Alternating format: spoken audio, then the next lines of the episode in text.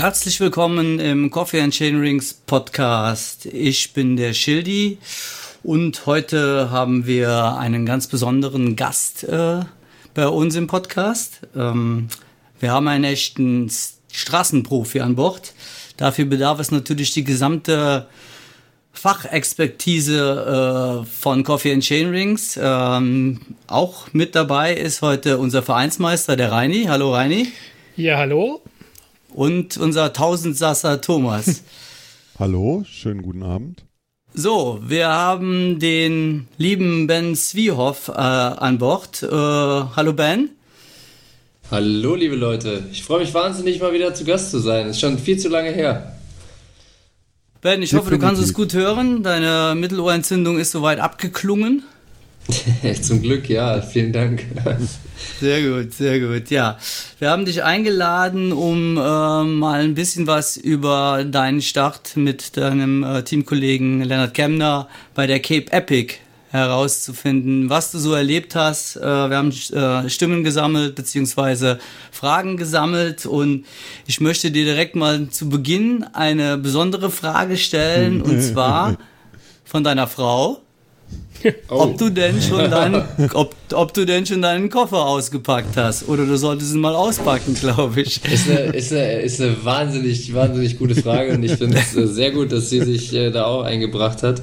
Ähm, nee, tatsächlich trifft sie da einen ganz wunden Punkt bei mir, der ist immer noch nicht ausgepackt, denn äh, mich hat es leider nach der Cape Epic ganz schön erwischt gesundheitlich. Ich lag jetzt eine Woche krank im Bett und da äh, habe ich vielleicht die eine oder andere Gelegenheit, hätte ich vielleicht gehabt, aber ich sag mal so, ich äh, konnte mich einfach nicht aufraffen, das Ding auszupacken. Ähm, allerdings habe ich die Wäsche schon erledigt, also das muss man mir auch zugute halten. Äh, da sind nur saubere Sachen drin, die müssen eigentlich nur in den Schrank wieder geräumt werden. Sehr gut, ja. Ja, Ben, ähm, meine erste Frage, die ich mir so überlegt habe, was mich besonders interessiert eigentlich, ähm, die war dann eigentlich die, die Vorbereitung von euch beiden äh, zu diesem Cape Epic, weil, weil mir kam das so ein bisschen ziemlich plötzlich vor, so äh, von außen betrachtet und ich meine, da gehört ja ein bisschen was dazu, da teilzunehmen ist immerhin, sagen wir mal, die Tour de France des Mountainbikes, ne? Und äh, ja, ihr seid ja das ganze Jahr im Prinzip ja nur Straßenrennen gefahren, äh, Grand Tours gefahren, also ist ja eine ganz andere Nummer, ne, denke ich mal. Ja, klar. Letztendlich äh, muss man sagen, es war keine ultra spontane Idee, dass Bora Hansgrohe da an den Start geht als Team. Dass ich daran teilnehme, war eine ziemlich spontane Idee. Also Lennart war von vornherein geplant. Ich war es nicht. Äh, eigentlich sollte Lukas Pöstelberger, aka Pösti, äh, fahren. Hat sich aber leider dann beim Kriterium nach der Tour de France äh, das Schlüsselbein gebrochen. Relativ kompliziert und war dann ja nicht rechtzeitig fit genug, um auf dem Mountainbike wieder zu sein. Deswegen bin ich quasi ja, so ein bisschen wie die Jungfrau zum Kind da gekommen, was die Cape Epic Teilnahme anging. Ähm, letztendlich war es von vornherein eigentlich bei mir so, als ich das gehört habe, dass das Team das macht, war ich natürlich interessiert, habe gesagt, hey Leute, warum, ihr habt ja einen ehemaligen Mountainbiker im Team, äh, warum habe ich da noch nie was von gehört? Ähm, aber da muss man als Team vielleicht auch mal so ein bisschen ähm, in Schutz nehmen und äh, ja, die haben eigentlich letztendlich gedacht, dass ich zu motiviert für die Geschichte wäre, weil äh, für Lennart war es ja jetzt der Wiedereinstieg nach einer längeren äh, gesundheitlichen Unterbrechung. Und die hatten einfach, glaube ich, ein bisschen Schiss, dass ich dazu motiviert an die Sache rangehe und dass das Ganze dann vielleicht ein Ticken zu hart, ein bisschen zu gefährlich oder sonst was wird. Ähm, letztendlich mhm. war es dann am Ende aber so, dass wir alle miteinander gesprochen haben, es von vornherein klar war, dass das kein Rennen wird, sondern für uns als Team einfach ein Abenteuer. Wir wollten da nicht auf Ergebnis fahren, wir wollten einfach nur zeigen, dass wir auch bei solchen Sachen mitmachen, dass wir über den Tellerrand hinaus denken und dass wir letztendlich auch als äh, als Team eine, eine coole Zeit haben. Und das haben wir, glaube ich, da ganz gut auch transportiert. Und für mich war es dann letztendlich ein Stück weit so ein bisschen der Saisonausklang. Für Lennart war es der, der Start wieder. Und ja, letztendlich war es dann persönlich natürlich für mich recht spontan, so wie es auch nach außen rüberkam. Aber ich sag mal, äh, von, es war von Teamseite eigentlich relativ lange geplant. Hm. Wie kam das. Team darauf? Wurde es darauf angesprochen oder wie ist sowas entstanden oder wie entsteht sowas? Also letztendlich ist die Idee tatsächlich sogar auch von äh, Pösti gekommen. Der hat, äh, hat mal mit Specialized Lose gequatscht, ob die an sowas interessiert wären und äh, wo, er wollte, glaube ich, das Cape Epic schon immer mal fahren Und ja, dann das, ging das erstmal so, als wie es meistens so ist, als irgendwie blöde Idee mal durch äh, zwei, drei Calls teamintern durch und dann irgendwie hat irgendwer gesagt, äh, ach, die Idee ist ja gar nicht so schlecht, lass uns das doch versuchen. Und äh, dann hatten wir relativ schnell ähm, einige Supporter auch von Sponsoring-Seite. Hans Grohe war ziemlich begeistert, weil die das Cape Epic ja auch unterstützen. Specialized war ziemlich begeistert und dann war eigentlich, glaube ich, relativ früh klar, dass wir das, dass wir das machen. Und ich glaube, letztendlich war es auch dieses Jahr sozusagen die einzige Chance, dass wir von der Straße aus sowas besetzen können, weil im März natürlich die Saison das überhaupt nicht hergibt. Dass zwei Straßenprofis im März abgestellt werden, um das Cape Epic zu fahren, ist relativ unwahrscheinlich. Ja. Ähm, deswegen war jetzt der Zeitpunkt durch die Verschiebung äh, in, in den Oktober aufgrund der Covid-19-Pandemie, war das, glaube ich, äh, ja, Gold wert für, für uns, dass wir es machen konnten, eine einmalige Chance sozusagen. Und ja, eigentlich kann man dem Cape Epic nur raten, dass sie das in Zukunft überdenken und vielleicht auch äh, generell in den Oktober schieben, weil dann glaube ich schon, dass ziemlich viele Straßenteams Interesse daran hätten, da auch teilzunehmen und das Ganze, ähm, die ganze Veranstaltung, sag ich mal, noch äh, attraktiver wird für, äh, ja, für Sportler, die nicht gerade aus dem Mountainbike kommen, vielleicht. Mhm. Ja. Äh, absolut. Sollen wir, soll einmal kurz nur mal für die Hörer, denen das gar nicht so bewusst ist, die vielleicht nur mal den Namen Cup Epic gehört haben, äh, so ein paar Rahmenbedingungen, äh, was das Cup Epic überhaupt ist. Etappenrennen, äh, ich habe es gerade nochmal aufgemacht, über äh, acht Etappen, 620 Kilometer und 15.350 Höhenmeter. Äh, davon ein Prolog mit 20 Kilometer und der Rest halt wirklich große oder lange Etappen. Mit teilweise bis zu knapp 3000 Höhenmetern. Äh, ja, und wahrscheinlich, da kann Ben jetzt nochmal was sagen, wahrscheinlich auch ein sehr raffer Untergrund, so wie wir es, also die es verfolgt haben, äh, ist es nicht zu vergleichen mit all dem, was wir aus von Transalp oder sonst irgendwas von Etappenrennen äh. aus unseren Regionen kennen. Ne? Wichtig ist natürlich auch, dass es ein Teamrennen, ne? Also so, das ist vielleicht genau, auch noch ganz ja. wichtig für die, für die Hörer. Da kann, Tipp, genau. äh, kann Ben vielleicht auch noch was zu sagen, weil das ja das Entscheidende, finde ich, glaube ich. Ja.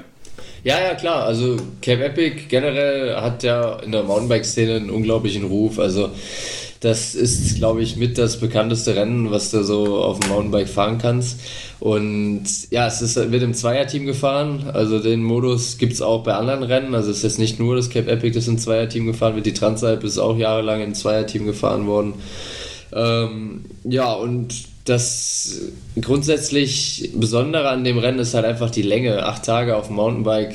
Wer schon mal ein Etappenrennen gefahren ist, weiß, glaube ich, dass das nicht ohne ist. Also das kann man überhaupt nicht vergleichen mit äh, irgendwelchen anderen Belastungen im Training oder selbst mit dem Straßenradsport, wo acht Tage eine ganz andere Belastung sind als jetzt äh, beim Cape Epic. Und ja, der Untergrund, äh, ja, ist schon, schon ziemlich, ziemlich, äh, ja, bumpy, würde man auf Englisch sagen, also ziemlich ruppig. Ähm, kann man vielleicht ein bisschen vergleichen mit unserer Lanzarote-Erfahrung, die wir vor ein paar Jahren schon mal gemacht ja. haben, Thomas ja. und Reini. Ja. Äh, das äh, ist in einigen Stellen ähnlich. Also da habe ich mich ein bisschen zurück äh, erinnert gefühlt. Vor allen Dingen auch die Sandpassagen und so, das war alles ein bisschen, bisschen schon vergleichbar mit Lanzarote. Aber letztendlich muss ich auch sagen, das war eine krasse, krasse Erfahrung, eine krasse Belastung, aber dieser Ruf, dass das Cape Epic so unglaublich schwer ist, dass man, dass man da kaum finishen kann, das fand ich jetzt ein bisschen übertrieben, muss ich ehrlich sagen. Also mhm. andere, andere Etappenrennen in Europa sind sicherlich genauso schwer, äh, halt zwei Tage kürzer vielleicht, aber äh, vom technischen Anspruch und von den Höhenprofilen vielleicht sogar schwerer als das Cape Epic. Mhm. Ben, gerade mal eine Frage, wann habt ihr denn die Bikes bekommen? Habt ihr uns wie trainieren können vorher? Habt ihr euch mal getroffen oder wie habt ihr das gemacht? Ja, Lennart äh, konnte vorher trainieren. Ähm, er saß, glaube ich, zu Hause dreimal auf dem Bike. Ich habe das tatsächlich drei, drei Tage, bevor wir nach Südafrika geflogen sind, im Ötztal beim Team-Meeting aufgebaut bekommen. Dann bin ich 20 Minuten mit dem Teil ohne Fahrradklamotten in normalen Straßenschuhen auf irgendeinem Pumptrack rumgefahren und habe das dann für, für, gut befunden. Und äh, dann haben wir das vom Prolog noch ein bisschen äh, notdürftig gefittet. Ja, und sind dann äh, durch Afrika gefahren. So gut, richtig gut eingestellt war es, glaube ich, nach fünf Etappen. Dann hatte ich so das erste Mal das Gefühl, dass ich nicht mit Schmerzen ins Ziel komme. Also das äh, hätte man sicherlich ein bisschen besser machen können, aber es fehlte einfach auch die Zeit. Es fehlte die Zeit. Ich bin bis äh, fünf Tage vor dem Team, Team-Meeting bin ich ähm, noch Rennen in Italien gefahren auf der Straße und da gab es einfach gar keine Zeit, das irgendwie, irgendwie groß vorzubereiten. Zumindest bei mir nicht. Äh, bei Lennart schon, der hat es auch gemacht, der hatte auch ein Fitting und alles, der saß da auch gut drauf. Aber bei mir war es einfach das ganze Ding ja so spontan, dass das einfach nicht möglich war. Ja, Hammer, ja, absolut. Hattet ihr eine Panne ähm, oder mehrere Pannen oder generell äh, ja, irgendwas, was ihr. Ich habe ja, eigentlich, hab ja eigentlich gedacht, dass der Lennart äh, aufgrund seiner fehlenden Mountainbike-Erfahrung hier das äh, Ding regelmäßig zu Schrott fährt. ähm, ist, ist dann aber nicht passiert. Ehrlich gesagt muss ich, die, muss ich da, die, die, das auf meine Kappe nehmen. Ich war nämlich der Einzige, der hier was kaputt gemacht hat. ähm, mir ist am einen Tag, wo wir relativ gut dabei waren, da war es so matschig. Das war dieser matschige Tag. Äh, da waren wir echt in der zweiten Gruppe. Das erste Mal, dass wir so ein bisschen Rennen gefahren sind. Äh, ganz gut dabei und da ist mir mein Trigger vorne verreckt. Äh, wir sind mit den äh, XDR-Triggern mit äh, Kabelzug noch gefahren mhm. und äh, da hat es irgendwie, ja, ist da wahrscheinlich super viel Dreck reingekommen und hat den Zug da verklemmt und ich konnte nicht mehr ähm, schwerer schalten quasi. Dann mussten wir das ganze Ding da auseinandernehmen, um äh, halbwegs wieder äh, weiterfahren zu können. Und das hat dann nach ja, relativ viel Fummelei dann auch gut funktioniert, aber das war so das eine. Und am letzten Tag hatte ich einmal einen Hinterradplatten, aber es war ein Kilometer vor der Zone. Also ich konnte direkt äh, in der Zone ein neues Laufrad nehmen und war jetzt auch nicht der Rede wert. Also toi toi toi, wir sind da von den wirklich schwer, schwerwiegenden Defekten echt verschont geblieben. Mhm. Ja, cool. Ja. Ja, mit den Reifen, das würde mich auch mal interessieren. Also ich kann mich noch gut erinnern, dass der Christoph Sauser da mal diese ganzen Dornen da rausgezogen hat aus dem schlauchlosen Reifen und überall hat es rausgespritzt. Ähm, Schlauchlos fahrt ihr ja 100%. Hast du denn auch die Nudel drin gehabt oder seid ihr nur schlauchlos gefahren? Ne, wir sind tatsächlich nur schlauchlos gefahren. Äh, wir hatten aber von Specialized die allerneuesten äh, Reifenmischungen, die sind relativ pannensicher. Also die also, waren äh, ziemlich gut in meinen Augen. Das ist Und mir aufgefallen, weil kein Specialized-Team hatte eine Panne, also keine eine Reifenpanne. Ja. Also glaube also ich jedenfalls nicht, oder? Super, das war so, ja. Also ich habe, ja. das mich jetzt auch gewundert, dass äh, so wenig Platten sind, aber das war tatsächlich auffällig bei uns im Team, dass da so wenig passiert ist. Mhm. Ähm, das lag hundertprozentig an den Reifen. Die neuen sind wirklich sehr, sehr pannensicher und äh, da war ich auch beeindruckt, wie viel die aushalten. Allerdings muss man auch sagen, ist es trotzdem so, auch mit den Reifen, die wirklich sehr gut sind, guckst du einen Stein irgendwie falsch an mit dem Hinterrad, äh, reißt dir sofort einen Stollen ab. Also ja. das kann ja auch immer jederzeit mhm. passieren. Wir wären allerdings auch gut vorbereitet gewesen, weil wir einen äh, ziemlich gutes, guten Plug hatten. Also den hatte ich vorher auch noch nie, so nicht gesehen. Das war, muss ich mal raussuchen, was das für einer war und kann gerne nochmal ein, irgendwann ein Foto schicken. Es war so ein, nicht so eine Max Salami, wie wir sie früher hatten, sondern alles irgendwie ein bisschen kompakter, ein bisschen kleiner und das Ding hat äh, echt ziemlich gut funktioniert. Also es wäre kein größeres Thema gewesen, äh, wenn wir mal einen Schaden gehabt hätten. Hm. Ja, super. Ja, das ist cool. Das, wenn du da mal was schickst, dann können wir das mal in die Shownotes mit reinpacken. Genau. Ja, voll, voll. Ich, äh, ich äh, frage hier äh, den Specialized äh, Teamchef Benno, frage ich nochmal, ob der äh, mir mal einen Link dazu schicken kann. Die waren echt gut. Also kann man echt nur empfehlen. Generell waren wir da materialtechnisch äh, sehr, sehr gut ausgestattet. Also wir hatten echt das Glück, dass wir ähm, ja, bei dem Specialized-Team mit drin waren, die ja beide Kategorien auch gewinnen konnten. Ja. Und mhm. da waren wir ja materialtechnisch wie auch generell vom ganzen Camp und so weiter waren wir super versorgt. Aber ich glaube, da sprechen wir gleich eh noch ausführlich drüber. Ja, wäre jetzt meine Frage gewesen, wie denn der Teamsupport äh, vor Ort jetzt war, mit wie vielen Leuten ihr da vor Ort wart und Mechaniker, Koch habe ich gesehen und ja. so weiter und so fort. Ja. Ja, also letztendlich, äh, als ich das erste Mal von der Idee gehört habe, äh, hieß es, okay, Lennart, meine Wenigkeit und unser Mechaniker Lexi. Und da habe ich so gedacht, puh, habe ich Lexi erstmal angerufen und gesagt, äh, zu dritt, äh, seid ihr euch da sicher, dass das funktioniert? Wie läuft das mit dem Übernachten? Pennen wir da im Zelt? Oder hat sich da irgendwer Gedanken drüber gemacht? Und dann hat Lexi mir nur gesagt, ja, äh, die gleichen Gedanken hatte er auch schon, aber wir sind irgendwie bei Specialized im Team mit drin. Und ich so, ah, okay, gut, dann frage ich jetzt nicht weiter nach, dann bin ich beruhigt, dann fahren wir jetzt erstmal dahin und gucken mal, wie das wird. Und das war auch so. Letztendlich konnten wir uns da zu 110% auf Specialized Factory Racing verlassen, die haben das ja nicht zum ersten Mal gemacht, aber man hat es auf jeden Fall gemerkt. Also die waren so gut vorbereitet, das war echt der Wahnsinn. Die, wir sind angekommen und hatten die ersten Tage mit denen quasi noch in Stellenbosch. Äh, die haben da jedes Mal vom Cape Epic so ein äh, Guesthouse gemietet, wo dann alle Mechaniker, alle Fahrer, Physios und so weiter für, die, für drei Tage vorher zusammenkommen und nochmal eine gute Zeit haben quasi. Und da haben wir alle schon kennengelernt und da habe ich schon so gedacht, okay, ja, das wird schon ziemlich cool werden. Und dann haben wir gemeinsam irgendwie die, die Camper, die Wohnwagen da abgeholt und haben alles in die Wohnwagen geladen und so. Und das war echt so ein bisschen Klassenfahrtsfeeling. und ja, und dann hätte ich eigentlich ehrlich gesagt damit gerechnet, dass wir uns um viel, viel mehr selber kümmern müssen. Also da wurde einem schon echt alles abgenommen. Also ich hätte jetzt gedacht, dass wir vielleicht mal helfen müssen, hier was aufzubauen oder weiß ich nicht, vielleicht beim Essen machen helfen müssen. Aber wir hatten allein, unser Küchenteam waren äh, vier oder fünf Leute. Also Gino war unser Koch und der macht das äh, sowohl für Specialized Factory Racing, aber auch für äh, Quickstep fürs Team. Und der hat da so einen kleinen, äh, ja, so einen kleinen Anhänger mit einer mobilen Küche drin gehabt und so. Also das war alles schon sehr, sehr, sehr, sehr professionell organisiert und letztendlich war das auch so der, der Grund, warum wir da keinen großen Stress hatten. Also wenn wir zu dritt gewesen wären, dann hätte Lexi äh, wahrscheinlich wesentlich mehr Arbeit gehabt als jetzt. Der hatte jetzt schon viel zu viel und zu dritt wäre das, glaube ich, fast gar nicht äh, machbar gewesen. Und da hätten wir beide auch viel mehr anpacken müssen. Und so war es eigentlich für uns in dem Sinne entspannt. Wir konnten die Etappen fahren, haben danach noch ungefähr drei Stunden lang irgendwelche Mediasachen gemacht und dann war auch gut. So, und ich glaube, ähm, ja, wäre das nicht so professionell gewesen, hätten wir auch diesen ganzen Krimskrams drumherum mit Videos, äh, diese Filmchen, die wir gedreht haben und Interviews und so weiter, hätten wir gar nicht machen können, weil wir sonst viel mehr eingebunden gewesen wären. Also war schon echt sehr, sehr gut organisiert. Ja, die waren cool. auf jeden Fall schön, die Filme waren klasse. Geschla geschlafen habt ihr aber Danke. im Camper dann, ne?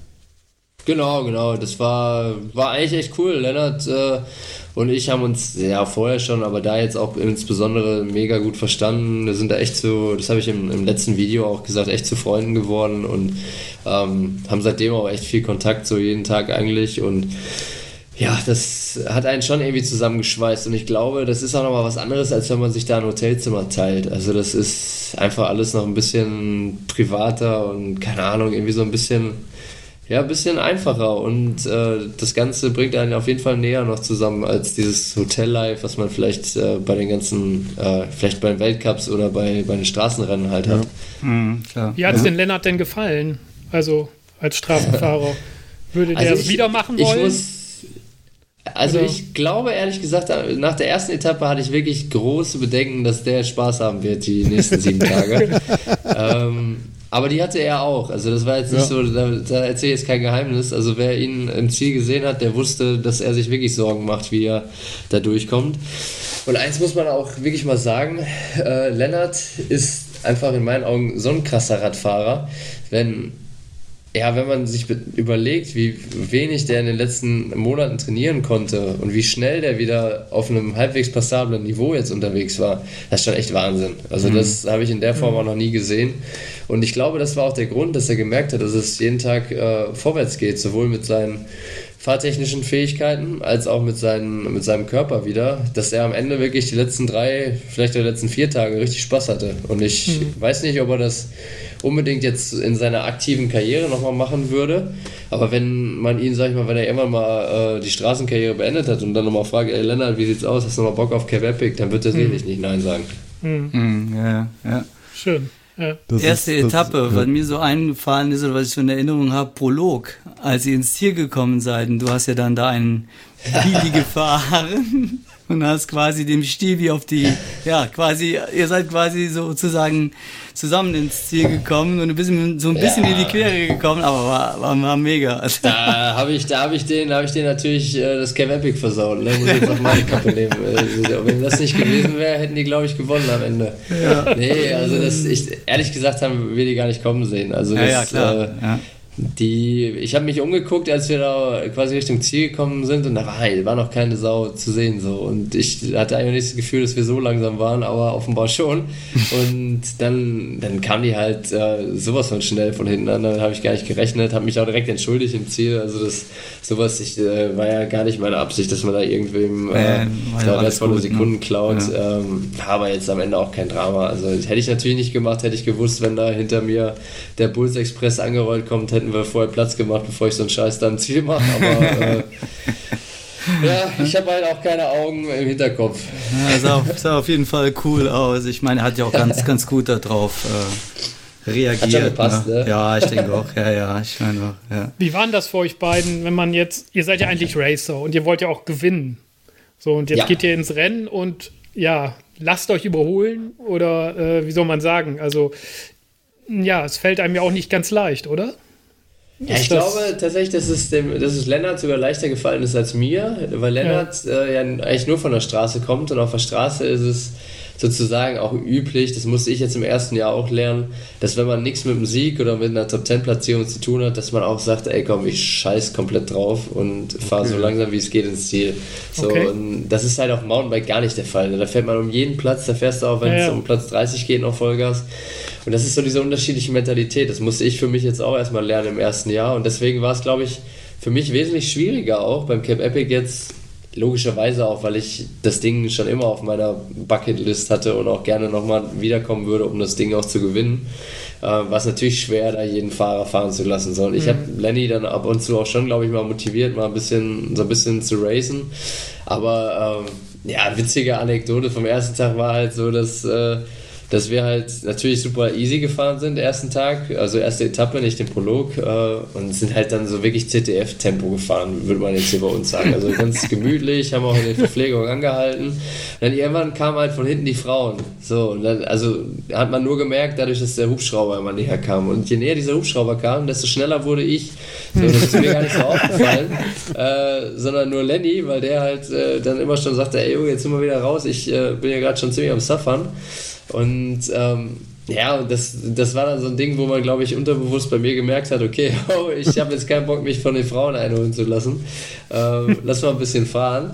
Und das war einfach, ich glaube, das ist so in meiner Mountainbiker-Mentalität einfach noch drin, dass du da äh, ja auch keine Geschenke sozusagen verteilst. Aber ja, letztendlich äh, war das dann eigentlich nur der eine Tag, wo das so ein bisschen, äh, wo es so ein bisschen war, dass wir vielleicht äh, nicht auf einer hundertprozentigen Wellenlänge gefahren sind. Äh, die anderen Tage haben wir uns sehr gut verständigt und da hat es auch perfekt gepasst. Also das äh, war, glaube ich, äh, vom, vom, vom reinen Team Spirit war es optimal. Wenn du gesehen hast, wie andere Teams da fahren, die fahren teilweise so hart gegeneinander und wollen sich gegenseitig in, aus den Schuhen fahren, mhm. attackieren sich gegenseitig teilweise. Das äh, gab es bei uns nicht. Also bei uns war ganz klar, wir wollen da gemeinsam durch und wir wollen auch als Team sozusagen da nochmal zusammenwachsen. Das heißt also, ihr hattet eigentlich keine echte, also keine echte äh, Taktik, sagen wir mal, vor jeder Etappe. Heute müssen wir so und so fahren, heute fahren wir so, die Etappenlänge ist so und so, das gehen wir jetzt so an. Habt ihr euch das angeguckt vorher, genau die Streckenlänge? Also habt gesagt, heute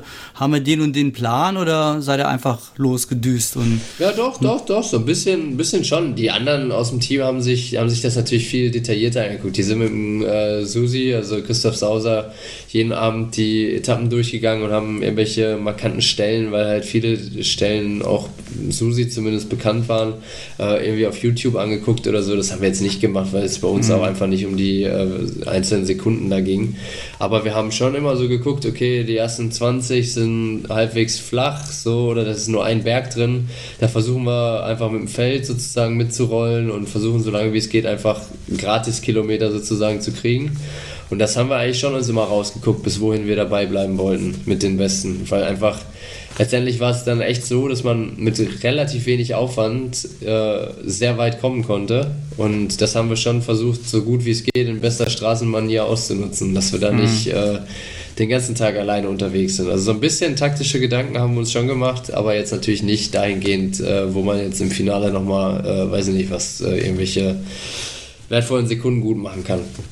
Also hat im Prinzip auch äh, keine Rolle gespielt, ob ihr jetzt mit dem Team, was kurz vor euch war, auch von der Zeiten her, dass ihr da immer geguckt habt, da kommen die jetzt oder so. Nee, nee, nee. Gar nicht, ne? Okay. Also letztendlich so ein bisschen, mich hat äh, zwischendurch eine Situation so ein bisschen getriggert. Da habe ich gesehen, dass äh, die Jungs von Education First in der Feedzone oder Tech-Zone die Zeit gestoppt haben, als wir vorbeigefahren sind. Die waren oh. nämlich hinter uns und mhm. äh, habe ich halt bei dem Betreuer gesehen, dass der mit seiner Uhr da irgendwie rumgefummelt hat und die Zeit gestoppt hat. Und da habe ich gedacht, ey Leute, wir fahren hier doch kein Rennen, ey. ähm, jetzt müsst ihr doch nicht gucken, wie, wie groß der Abstand ist. Und dann habe ich auch immer so ein bisschen gedacht, ja, okay, wenn wir halt irgendwie vor denen sind, ist ja ganz cool. So, das war so ein bisschen das, wo er vielleicht mal so ein kleines, kleines Mini-Ziel hatte. Mhm. Aber jetzt auch nicht auf Biegen und Brechen. Also das war immer mit Lenny auch abgestimmt und immer so, wie Lenny halt gerade sich gefühlt hat. Und wenn er, wenn er gesagt hätte, hey, es äh, ist viel zu schnell, dann hätten wir das natürlich auch nicht gemacht. Also ja, vor allen Dingen auch bergunter. Da muss man ja für Lenny auch nochmal eine echte Lanze brechen. Der hat so viel in den wenigen Tagen an Mountainbike-Skills dazugelernt. Wirklich wirklich Chapeau. Also das, äh, wie der am letzten Tag hinter mir hergefahren ist, das war echt richtig stark und ich glaube, dass wenn du dem äh, ja, ein Mountainbike hinstellst und sagst, ey, nach deiner Straßenkarriere werd nochmal richtig gut im Marathon, das wäre richtig was für den, hundertprozentig. Ja, geil. Cool. Äh, ich habe aber noch, noch, mal, noch mal so eine Geschichte, was mir aufgefallen ist, äh, während wir das immer oder während ich das immer mal live gesehen habe oder auch gelesen habe, dann, äh, wie viele Ausfälle waren wegen Magenverstimmungen, äh, irgendwas nicht vertragen. Äh, ist das einfach ein Problem aus der Kombi äh, Ernährung Hitze gewesen, deiner Ansicht nach, oder ist das mehr so ein Ding, dass die Leute sich wirklich da irgendwie bakteriell irgendwie was eingefangen haben? Ja, man muss jetzt natürlich dazu sagen, Südafrika ist ja rein von den Hygienestandards schon ziemlich speziell. Also das kann man echt nicht vergleichen mit äh, unseren Hygienestandards hier. Also das fängt damit an, dass man auf gar keinen Fall irgendwie ein bisschen äh, Leitungswasser schon trinken darf oder sowas. Mhm. Also da muss man extrem aufpassen. äh, jetzt ist es so, normalerweise alle, die da irgendwie das Cape Epic wirklich auf Ergebnis fahren und was reißen wollen, die fangen eigentlich schon mit der Ankunft in Südafrika an, Probi Probiotics quasi für den äh, Darm zu nehmen. Und eigentlich ist man damit dann schon ganz gut aufgestellt, dass dann immer mal wieder irgendein ähm, Magen-Darm-Infekt sozusagen da durchgeht. Das ist ja auch gar nicht so unüblich. Das hat jetzt vielleicht auch gar nicht so viel mit Südafrika oder mit der Hitze zu tun sondern das hat man ja manchmal bei den Straßenrennen auch. Wenn es dann einen erwischt, ja, reicht es ja meistens schon, wenn du auf mhm. so engen Raum bist. Bevor du, bevor du irgendwie Symptome hast, hast du schon fünf Leute angesteckt. Und das, glaube ich, war bei Team Bulls vor allen Dingen ja auch so eine Sache. Der Karl hat ja damit angefangen ja. und dann ging es ja mehr oder weniger durchs ganze Team durch. Und dann kannst du auch gar nicht so viel machen. Die Hygienestandards waren schon aufgrund von äh, Corona so hoch bei dem Event. Dann hat alle drei Meter irgendjemanden äh, gehabt, der, gehabt, der einem die Hände desinfiziert hat und sowas. Also daran lag es garantiert nicht. Ich glaube einfach, ja. dass es letztendlich einfach Pech war bei vielen. Ähm, allerdings muss man trotzdem jedem, der das äh, vielleicht auch mal amateurmäßig in Angriff nehmen will, das Cap Epic echt sagen, bereitet euch da gut drauf vor. Nehmt diese äh, Probiotika und so weiter, die man auch in jeder Apotheke kriegt, weil das für den Magen-Darm-Trakt schon echt sehr, sehr wertvoll ist und auch hilft, dass man da überhaupt durchkommt, weil das, wenn du da irgendwie wahnsinnig viel Geld fürs Cape Epic ausgibst und nach zwei Tagen da Magen-Darm-Probleme hast, dann ja, bist du, glaube ich, äh, mental auch schon ein bisschen angenervt, würde ich das mal nennen. Definitiv, ja. Ja, auf jeden Fall. Das ist ja auch nicht ganz billig das Ganze, ne? wenn man da als eben, Privatmann eben. hinfliegt. Ne? Was meinst du denn, wie viele Tage vorher müsste man denn da sein? Also wenn man die jetzt fahren, oder wart ihr da eine Woche? Nee, ach, wir waren nicht so lange da. Wir waren, ja. ähm, wir waren jetzt eigentlich drei Tage, ja, nee, zwei Tage vor dem Prolog da. Das hat eigentlich ja. auch voll, vollkommen ausgereicht. Du hast ja keine Zeitverschiebung und hm, wenn das okay. Wetter jetzt so ist wie jetzt, ähm, ist das eigentlich völlig ausreichend, weil du da unten letztendlich keine große Anpassung hast. Äh, war jetzt auch nicht ultra heiß. Im März ist es was anderes. Wenn du jetzt im März da fährst, dann hast du in Europa Winter, wenn es schlecht läuft, und da unten halt 40 Grad. Und da reicht es natürlich nicht, wenn du dann zwei Tage vorher da runterfliegst. Also da würde ich dann tatsächlich schon dem Körper, weiß ich nicht, zumindest mal eine Woche vor dem Prolog geben, dass man sozusagen vielleicht 15, 16 Tage insgesamt unten ist mhm. äh, um sich halt perfekt darauf vorzubereiten. Letztendlich muss man ja auch sagen, wer das als Privatmann macht, der zahlt da ohnehin schon sehr viel Geld für. Ja. Und eine Woche in Südafrika noch äh, länger zu bleiben, ist jetzt nicht so wahnsinnig teuer. Das ist ja das Gute da unten. Da Hotels und auch Dienstleistungen, Essen und so weiter, das kostet fast nichts da unten. Deswegen äh, würde ich da auch jedem empfehlen, der das in Angriff nimmt, dass er da die Woche äh, ins Budget noch mit einplant. Mhm. Jetzt äh, schwärmen ja alle von der mega tollen Landschaft, die da so ist. Wie ist es dir denn so? Wie hat es dir denn so gefallen? Ben hat ja gesagt, Lanzarote ja. ähnlich. nee, nee, nee, nee, nee, nee, Nein, nein, nein. Also, also das, das muss man sagen, vom Untergrund und von, ja. von rein vom Terrain, auch wie die Berge da zum Beispiel sind, das kann man schon vergleichen. Von der Landschaft kann man es nicht vergleichen. Also es ja. ist schon echt schön da unten. Also das ist vor allen Dingen ziemlich abwechslungsreich. Dadurch, dass man das, äh, die ganze Region Western Cape da unten abklappert, hast du eigentlich von irgendwelchen wunderschönen Weinregionen bis hin zur Küstenlandschaft am Tafelberg eigentlich alles. Und das ist schon echt cool. Letztendlich ist es aber auch immer so ein bisschen da unten ein zweischneidiges Schwert, weil da natürlich auch Unmengen an Viehzeugs ist und du eigentlich keinen Bock hast, äh, irgendwelchen Schlangen oder anderen Getier da unten zu begegnen. Deswegen war ich immer so ein bisschen, wenn du da, glaube ich, richtig Rennen fährst, dann ist dir das auf gut Deutsch gesagt scheißegal, aber wenn du da halt so ein bisschen durch die Gegend juckelst, bist du mit einem Auge immer auf dem Boden, ob da irgendwie irgendein, irgendein Tier oder was ist. Deswegen glaube ich, äh, fiel es mir manchmal ein bisschen schwer, die Landschaft zu genießen, weil ich immer noch so ein bisschen äh, um meine Gesundheit gefürchtet habe. ja, genau, das wäre jetzt nämlich auch meine Frage gewesen, noch, ob die, die bösen Tiere Aber auch wir da. Haben, wir haben nichts gesehen. Also wir haben, wir haben in der einen Nacht hatte Lennart die Begegnung mit so einem Gecko, der ihm äh, durch, das, durch den Camper, durch das Fenster vom Camper quasi auf die Stirn gejumpt ist. Das war das einzige Tier, was wir quasi so da richtig gesehen haben. Und dann habe ich einmal noch äh, zwei Affen gesehen, aber sonst nichts. Ah. Also sonst mhm. war da eigentlich vom Prinzip äh, nichts zu sehen. Ich glaube auch, dass, das, dass die allermeisten wilden Tiere durch diesen ganzen Trubel, der da herrscht, so aufgescheucht sind, dass sie äh, schon längst das Weite gesucht haben. Ja, ja, wahrscheinlich, ja. Ja, und durch die Hubschraubergeräusche, das ist ja wahrscheinlich ja. Mhm. ein Riesenlärm, der, der einen umgibt, ne? Zumindest wenn die Hubschrauber. Ja, ja ihr müsst euch ja vorstellen, da fährt, fahren erstmal drei Motorräder vorne weg, ja. dann fliegen die Hubschrauber da noch rum, dann äh, ja, hast du die ganzen Radfahrer, dann kommen wieder Motorräder, dann kommen die Frauen, dann kommen wieder Motorräder. Also ich glaube ehrlich gesagt, dass da schon viel passieren muss, dass man da irgendwie mal eine Schlange oder sowas beim Rennen sieht. Wie jo, waren so die Bergab-Trails? Also für alle fahrbar? Oder ja, waren ja, da das auf jeden Fall. Also die waren, ja. waren alle sehr gut fahrbar sogar. Mhm. Was mich ein bisschen gestört hat, muss ich sagen, war, dass sie teilweise ähm, so schöne Flow-Trails da unten haben, dann aber uns über irgendwelche breiten Gravel Roads mit ultra fetten Steinen schicken, wo du wirklich gar keinen Spaß hattest, wo du mit 60 Sachen runterfährst und dir nur Steine um die Ohren fliegen. Das, äh, da war ich zwei, dreimal ein bisschen enttäuscht, weil ich einfach dachte, hey, gäbe es da bestimmt irgendeinen coolen Trail, den man runterfahren könnte.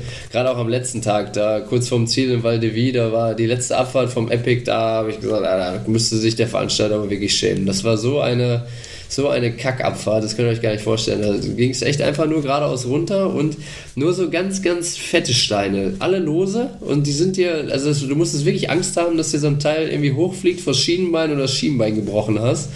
und das war echt, das war echt nicht schön. Und da gab es in der Region eigentlich ziemlich viele coole Trails auch.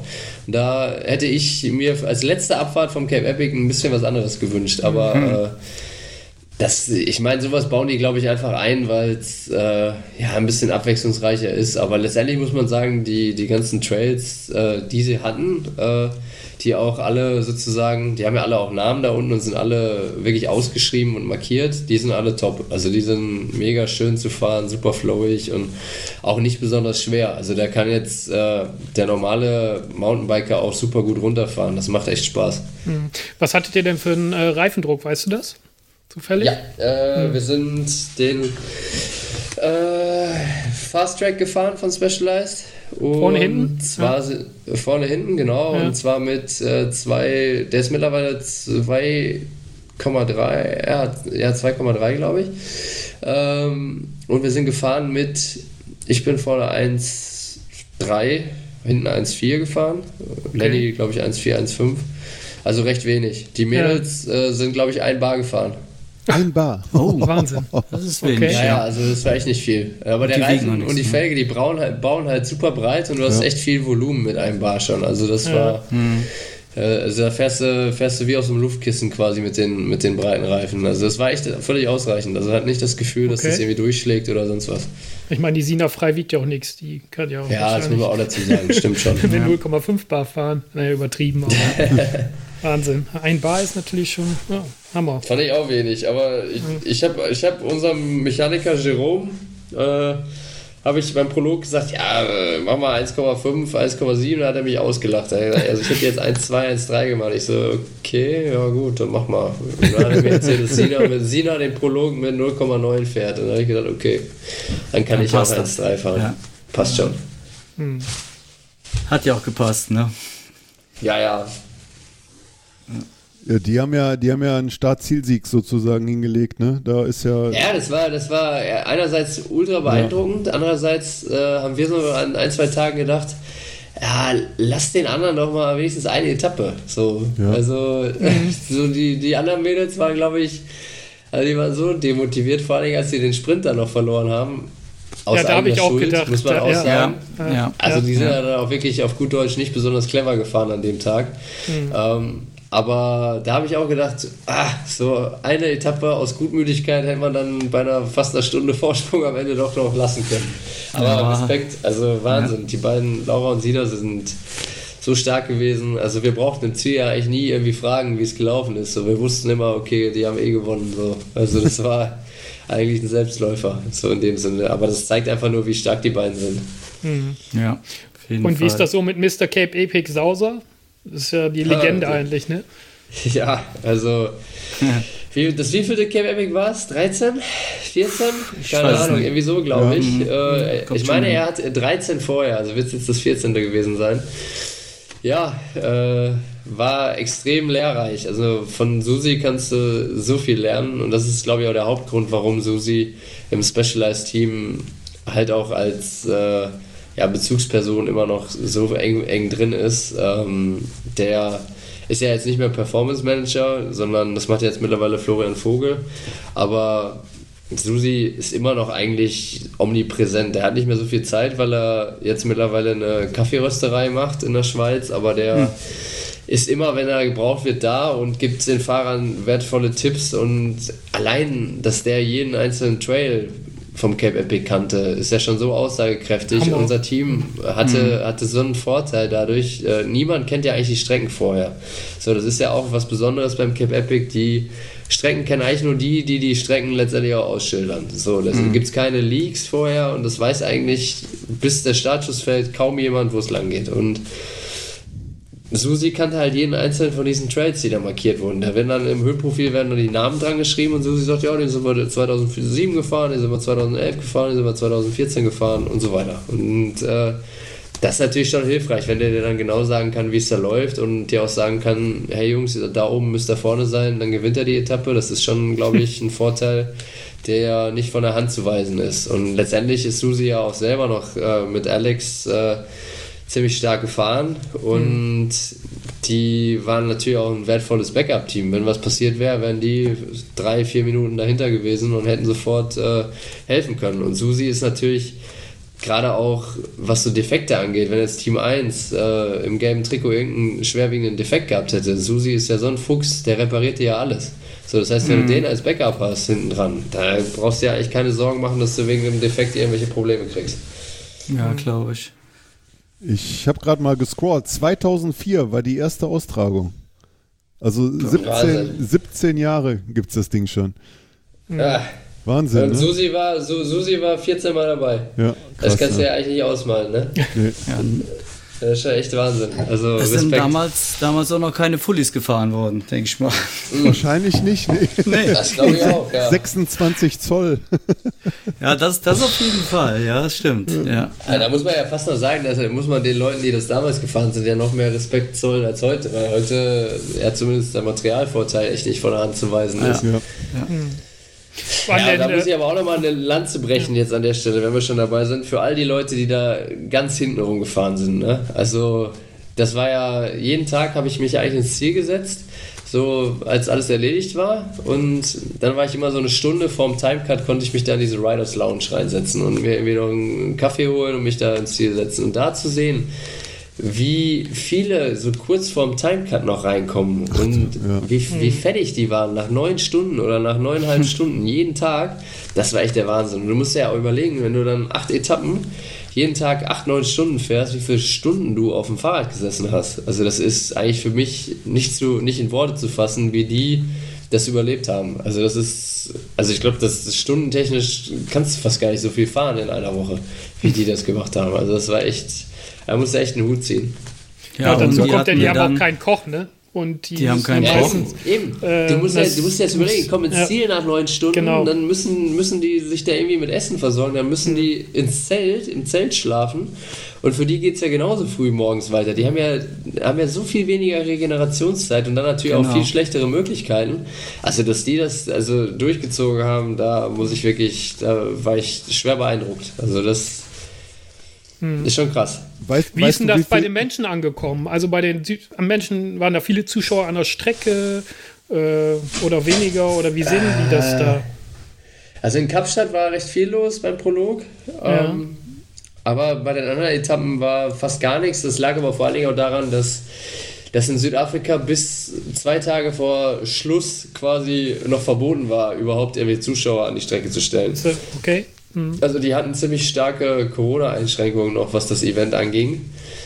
Äh, letztendlich ist es aber so, dass der Radsport in Südafrika einen unglaublichen Stellenwert hat. Also das hast du eigentlich schon bei der Ankunft am Flughafen gemerkt. Da wurden Lennart und ich schon nach Fotos gefragt und sowas. Und Leute wie, wie Karl Platt oder Christoph Sauser, die sind da unten halt wirkliche Stars. Also die, wenn die durch Kapstadt laufen, erkennen die Leute die. Und das ist halt... Äh, in Südafrika schon ziemlich krass. Gerade Mountainbike hat da einen enormen Freizeitcharakter und mhm.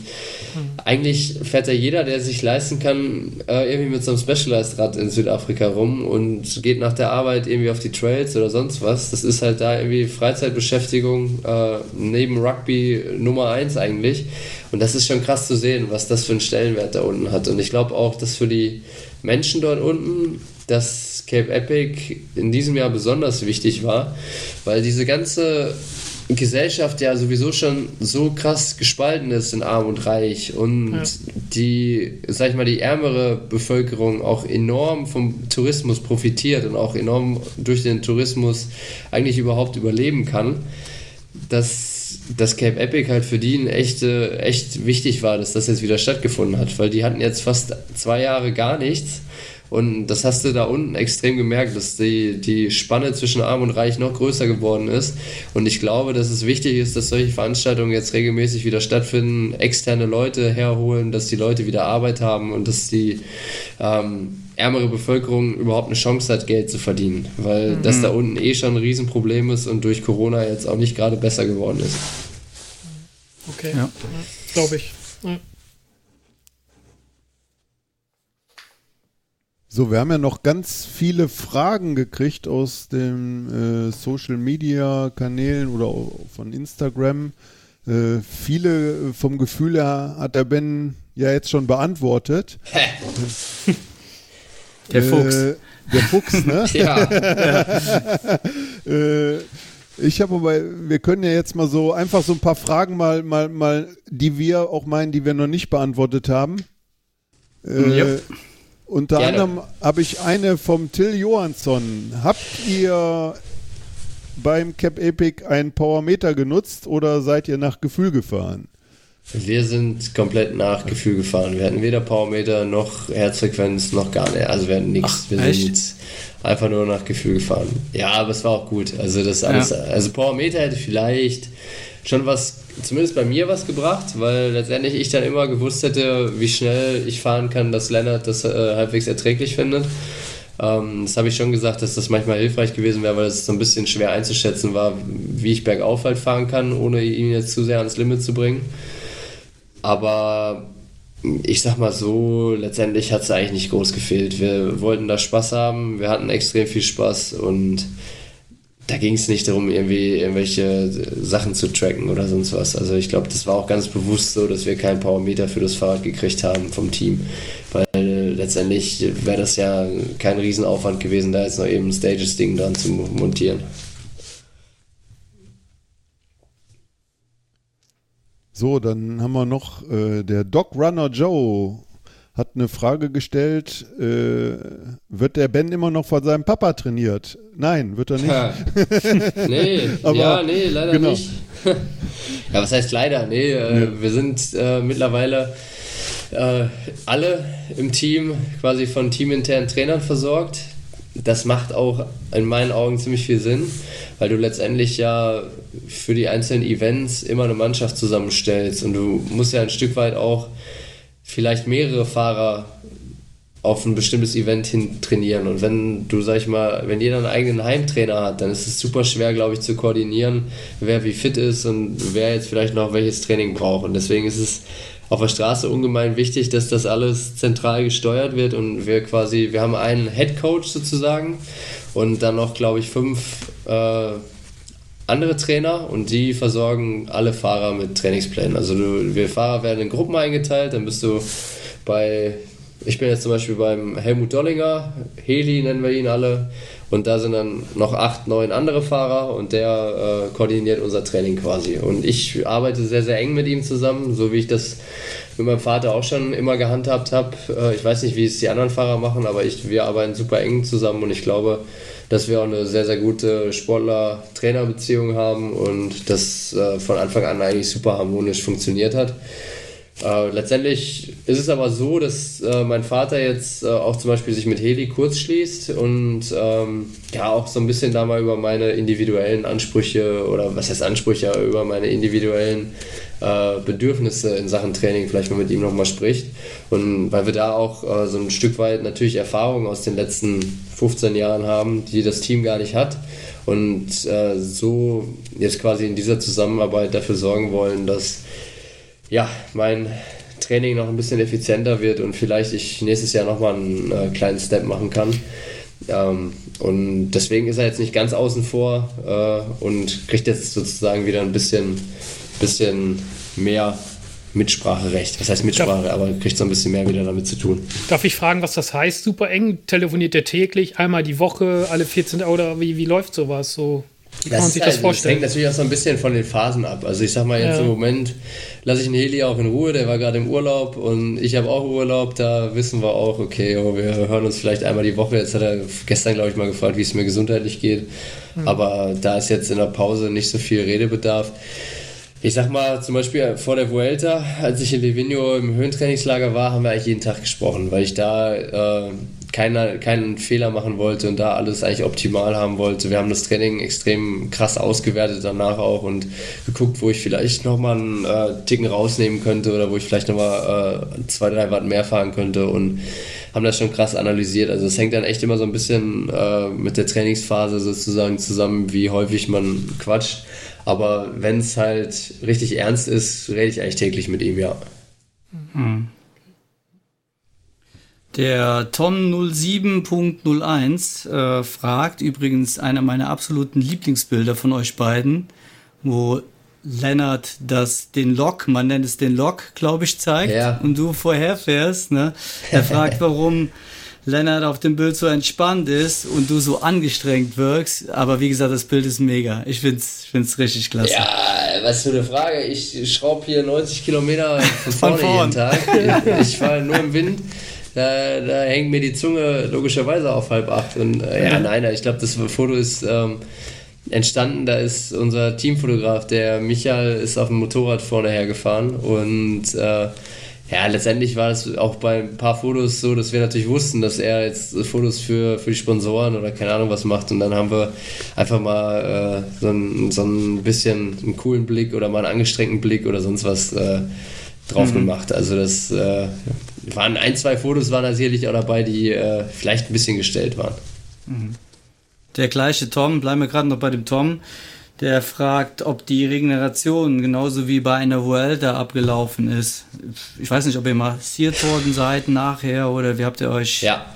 Entspannt. Ja, ja, doch. Ja. Also das äh, war eigentlich vom Prinzip, haben wir es die ersten Tage sein gelassen, weil wir gesagt haben, ey, macht erstmal hier eure wichtigen Leute, die sind äh, im, im Gesamtklassement, die führen hier die beiden Rennen an, äh, behandelt die mal erst und lasst uns mal in Ruhe so. Ähm, aber nach drei Tagen haben wir dann doch gemerkt, dass äh, wir so ein bisschen am Stock gehen, sowohl rückentechnisch als auch äh, von beiden und haben uns dann doch dazu entschieden, auch die Physio in Anspruch zu nehmen.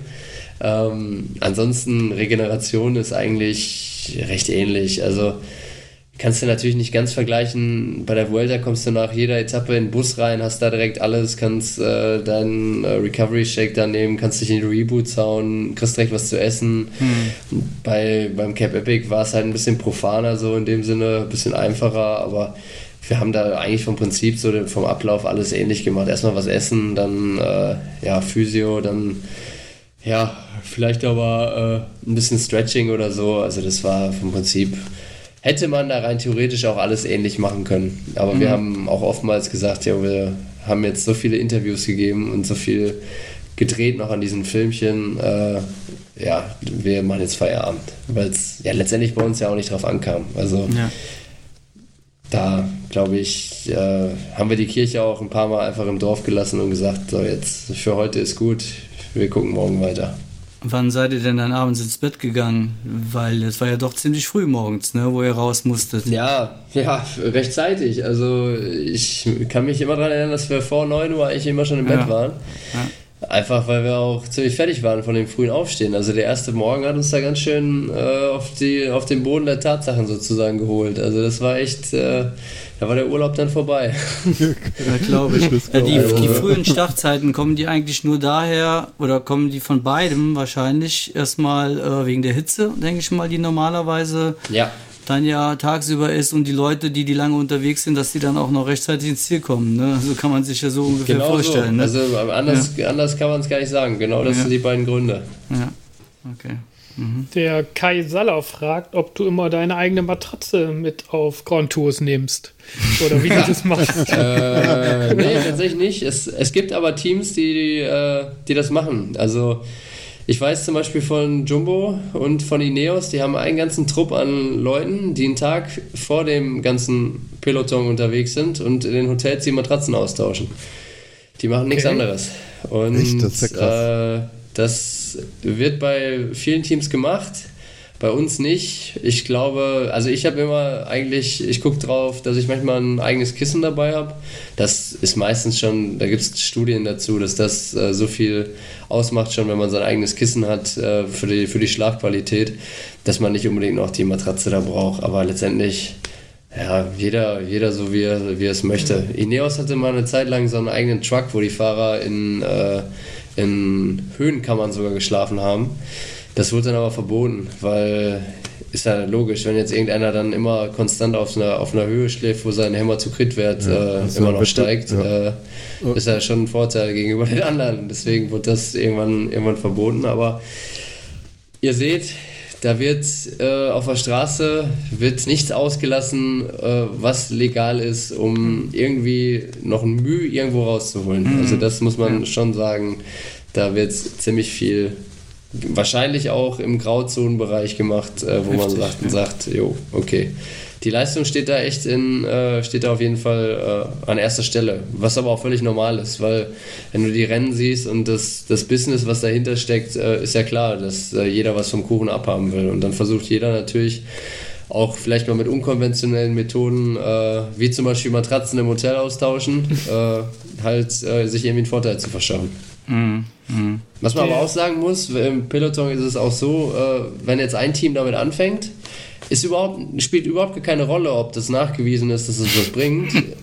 machen Kurz Zeit später auch, ne? machen das viele andere Teams auch. Also ähm, das ist schon, schon ein Stück weit so, dass äh, da, sag ich mal, auch ein gewisser, gewisser Gruppenzwang herrscht. Man könnte ja mal schön so ein Fake streuen, ne? Und sowas machen, was das überhaupt nicht fake überlegt. Das war vielleicht irgendwie, irgendwie, keine Ahnung, weiß ich nicht. Äh, irgendwelche, äh, irgendwelche Studien faked oder was. Ja, das genau. wäre auch interessant, um mal zu ja. gucken, ob das auch alle nachziehen. Aber das brauchst du eigentlich gar nicht gucken, das wird ja. so kommen. Das, also, das Schlafen bestimmt. auf Nagelbrettern hat sich sehr hat sich bewährt.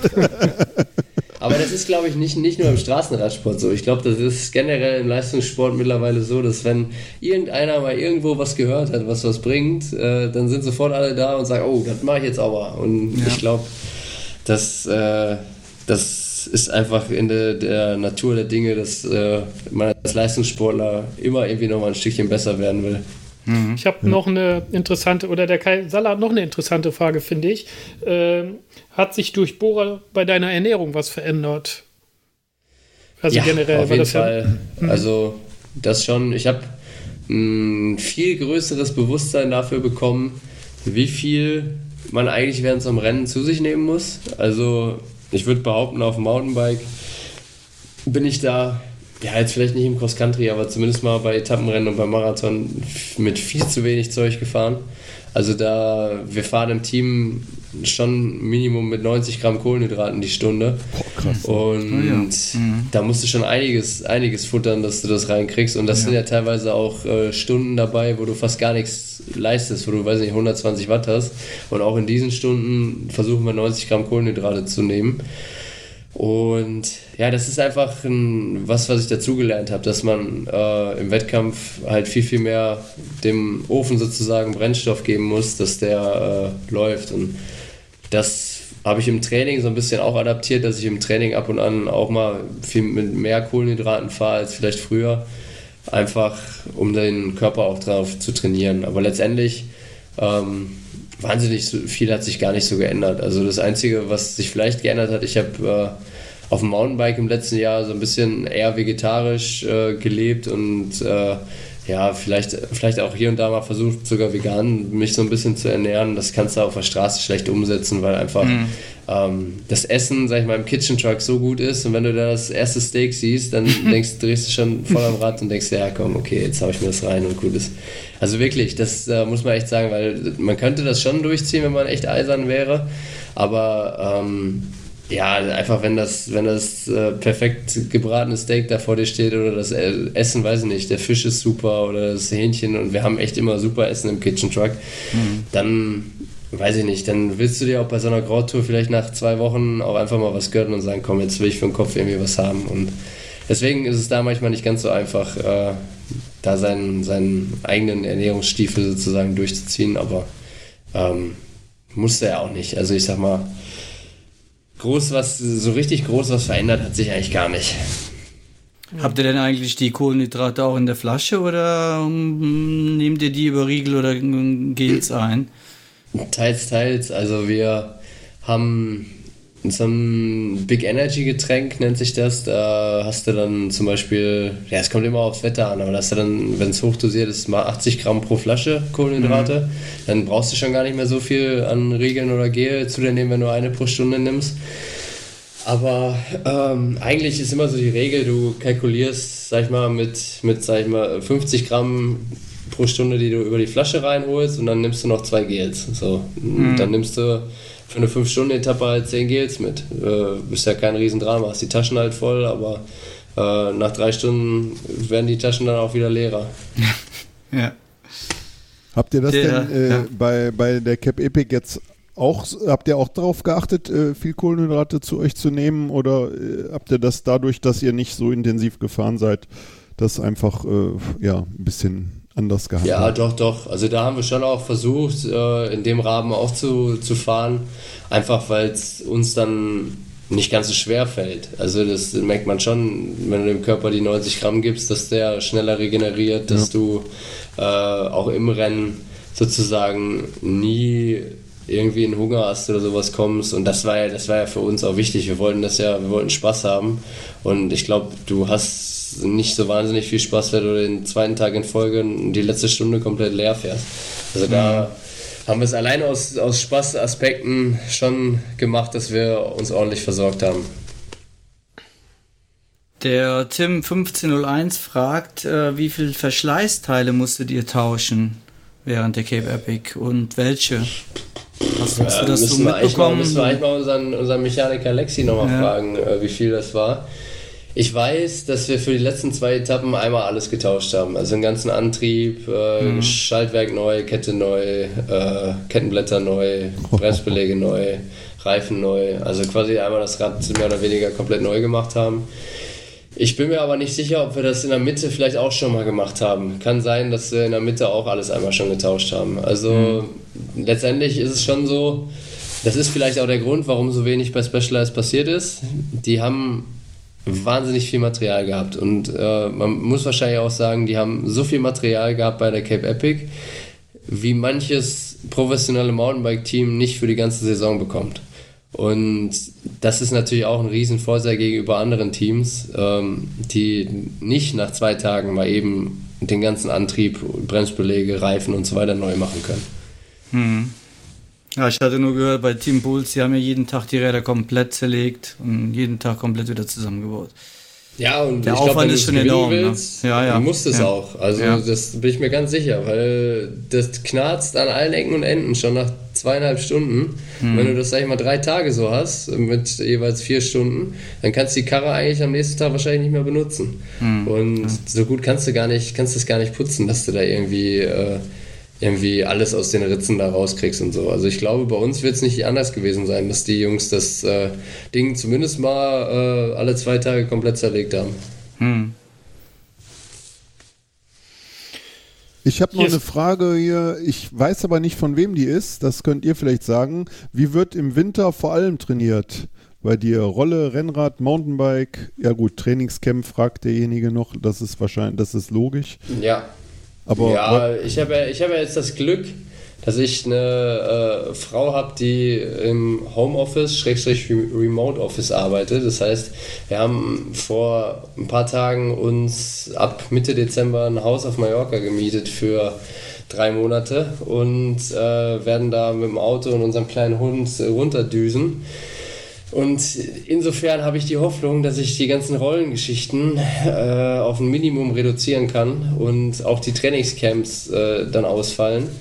Äh, weil ich einfach schon auf Mallorca bin. Und ist da noch ein Platz deswegen, frei? Ja, wir kommen auch. genau, wir haben tatsächlich, wir haben tatsächlich das fast auch gefragt. Also, ja. äh, wenn okay. ihr Bock habt, äh, klingt euch ein. Also ja. das, äh, ich, wir müssen die Lage da vor Ort mal abchecken, aber rein theoretisch dürfen wir ein paar Betten übrig haben.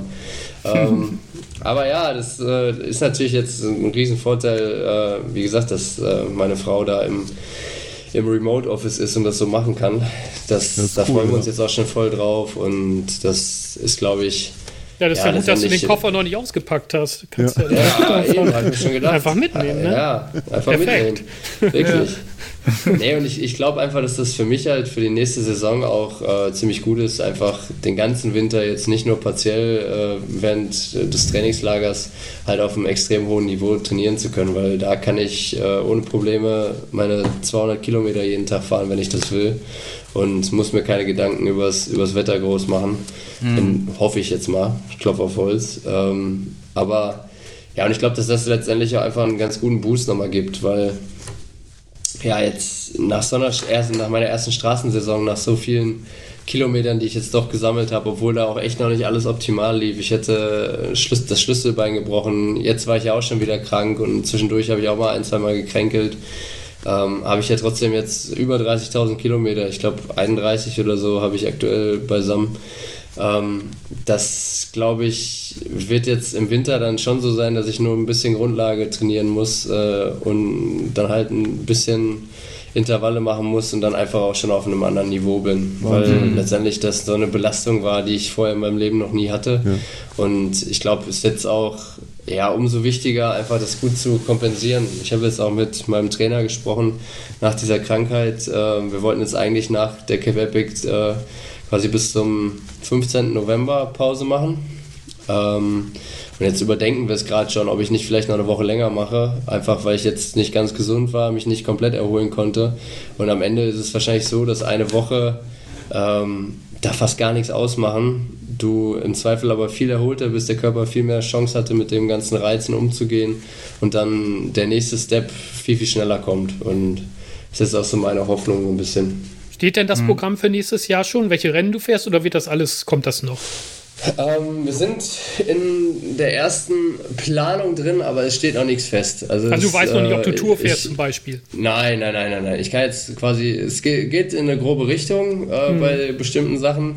Äh, so ein bisschen muss man ja auch äh, schon mal im Vorfeld Ideen haben, um einfach auch zu wissen, wie trainiert man jetzt im Winter. Aber die letztendliche Rennplanung wird gerade gemacht und wir kriegen die wahrscheinlich, schätze ich mal, im Dezember bei unserem nächsten Camp. Wir haben im Dezember äh, vier Tage die ganzen Leistungstests, Performance-Tests, Medical Check-up und so weiter. Das wird alles äh, zentral am Tegernsee gemacht.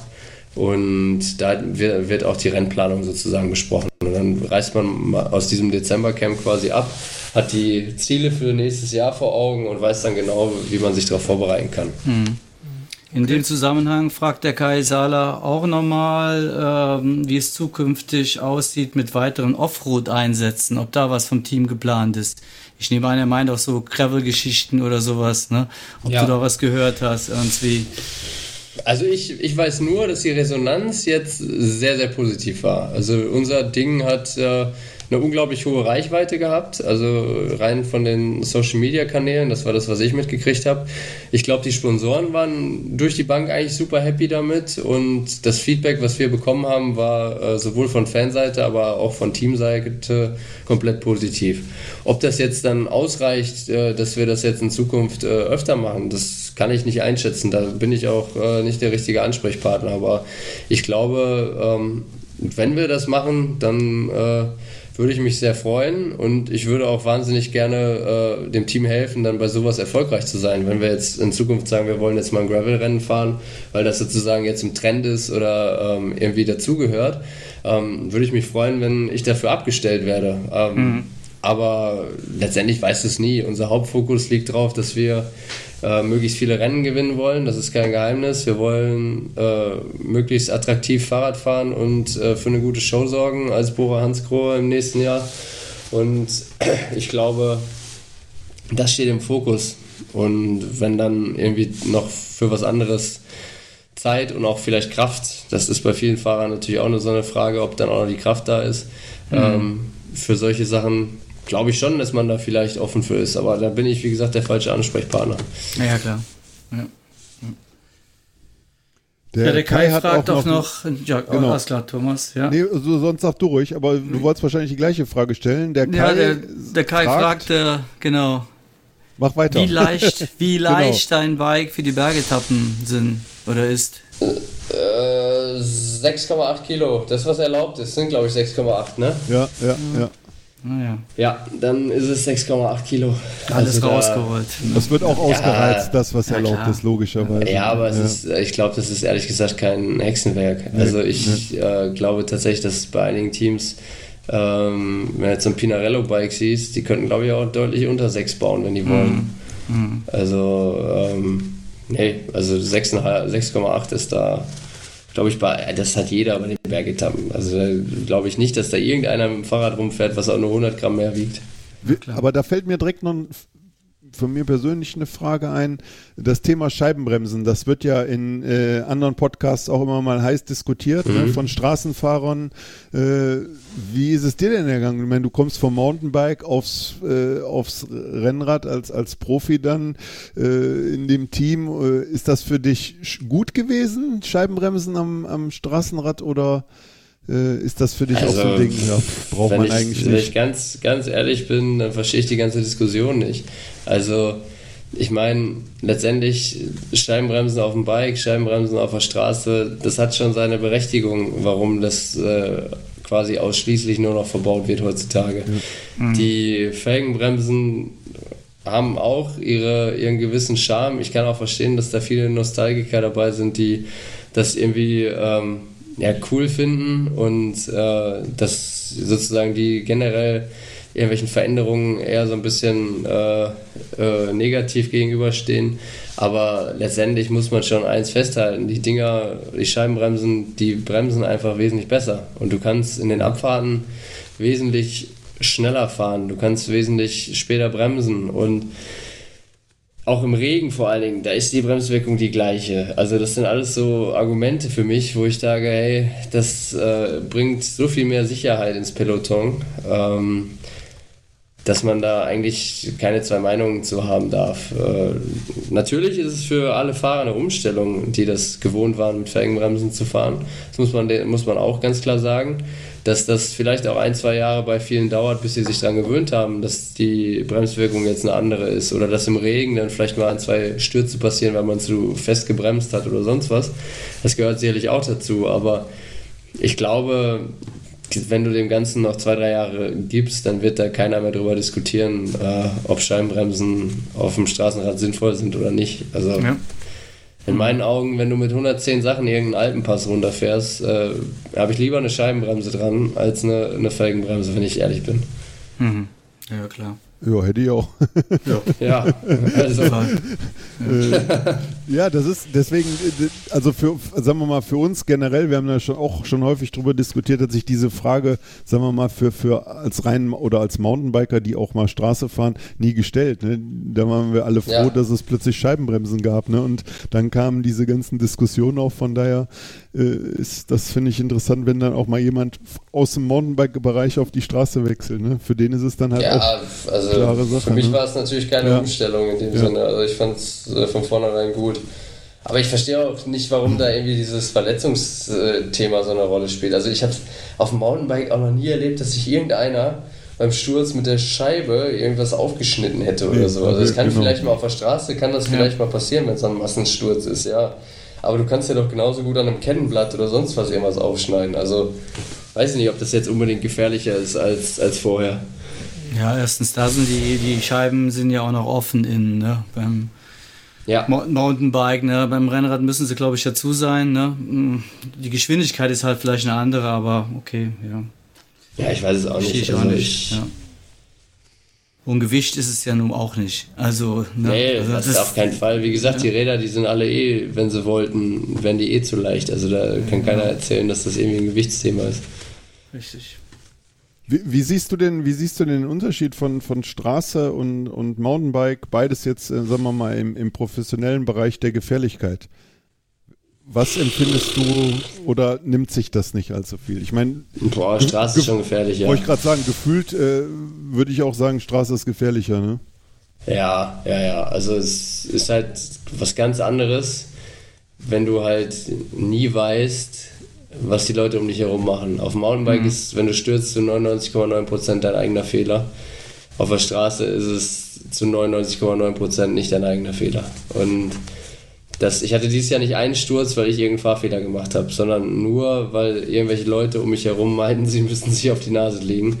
Und das ist halt auf der Straße der große Unterschied. Du bist so abhängig von anderen, anderen Leuten um dich herum. Und dadurch, dass halt die Rennen mittlerweile auch nochmal ganz anders gefahren werden. Die werden heutzutage noch viel aggressiver gefahren, noch viel schneller gefahren als jetzt vielleicht noch vor drei, vier Jahren dadurch ergibt sich halt auch eine Nervosität im Feld, ähm, dass jeder immer zu den bestimmten Punkten, bestimmten Kurven oder Engstellen vorne sein will.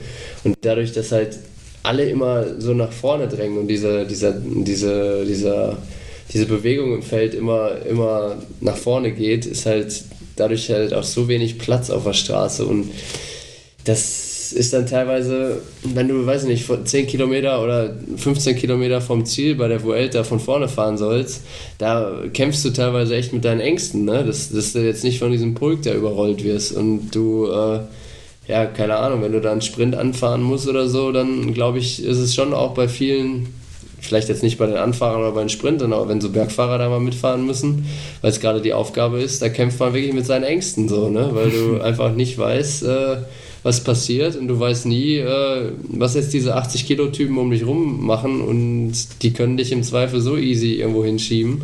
Ja. Das ist, ist wirklich äh, auf der Straße was anderes und da musste ich auch viel lernen in diesem Jahr und ich äh, bin froh, dass ich das äh, alles lernen konnte und jetzt für nächstes Jahr sozusagen das erste Mal äh, in meinem Leben nicht als Mountainbiker, sondern als Straßenfahrer in so eine Saison gehe. Mhm. Ja gut, den einen Sturz, den du ja hattest da, der war ja auch bei einer hohen Geschwindigkeit, ne? Ah ja, in Ungarn, Oi, das war ja, was anderes. Ja, das war ja da der Streckenposten, der, der mich äh, umgenietet hat. Ja, ähm, da, das, das war ja sozusagen mein, mein erster Crash äh, in diesem Jahr. Ähm, bis dahin bin ich dafür, dass ich, ich bin ja vorher quasi nie Straßenrennen gefahren, dafür bin ich so schadlos da durchgekommen, muss man auch sagen. Also irgendwie hatte ich, hatte ich äh, glaube ich, vom Mountainbiken habe ich irgendwie doch ein kleines Auge dafür, wo was passiert und wie man sich da am dürfsten raushält. Ähm, aber das in Ungarn war schon krass, weil das äh, habe ich einfach zu 0,0% kommen sehen.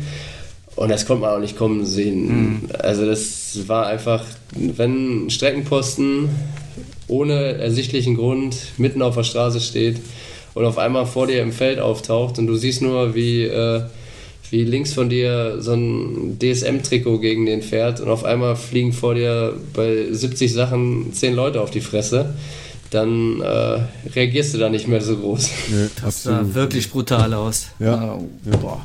Ja, aber es ist ja noch glimpflich ausgegangen. Ich hatte ja, ja, bis auf eine Hüftprellung und mein Schlüsselbein hatte ich ja gar nichts. Also ich, äh, ja, ich bin ziemlich krass auf den Kopf auch geflogen und war dann sozusagen äh, auch ordentlich äh, ja, neben der Spur. Ähm, Neu, Neudeutsch sagt man ja Concussion, also Gehirnerschütterung. Mhm. Äh, die hatte ich auf jeden Fall und ich kann mich dann auch quasi erst wieder an irgendwas erinnern, als ich abends im Krankenhaus im Bett lag. Also das äh, alles davor ist eigentlich mehr oder weniger weg.